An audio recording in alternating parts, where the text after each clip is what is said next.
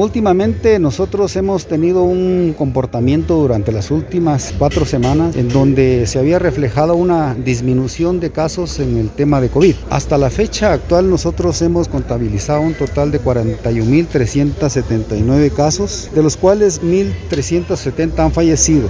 Ha habido un comportamiento un poco inusual porque cuando vemos la semaforización del departamento únicamente el municipio de Salcajá se encuentra en color naranja. Los 23 municipios restantes se encuentran en color amarillo. Entonces, eso nos dice de que ha habido una disminución, pero dos semanas anteriores los casos que se habían presentado habían sido realmente muy pocos. Se habían presentado un total de dos, tres casos, cinco casos reportados, cosa que ha incrementado, situación que ha incrementado ahorita en las últimas semanas del, año, en donde hemos identificado ya 17 eh, casos positivos. Cuando vemos la curva de, del comportamiento, pues el crecimiento es, es mayor ese mismo patrón de comportamiento nosotros desde el punto de vista de vigilancia epidemiológica lo estamos ya empezando a notar y creo que durante estas semanas el incremento va a ser mayor. Tenemos una amenaza que es eh, una variante, el Omicron, que como es muy bien sabido por todas las personas, es altamente virulento y hay países en Europa, Estados Unidos que están,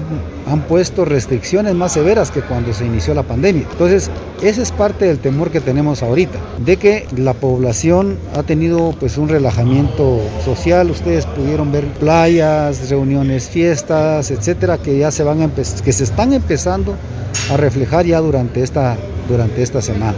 En esta semana que acabamos de terminar, después de las fiestas de, de Navidad, eh, nosotros ya identificamos 76 casos positivos acá en el departamento de Quetzaltenango. Entonces, este es un patrón que nosotros vamos a esperar ahorita, que esperamos ahorita que se incremente porque ya las personas ya están acudiendo a los servicios de salud, dejaron de asistir a los servicios de salud.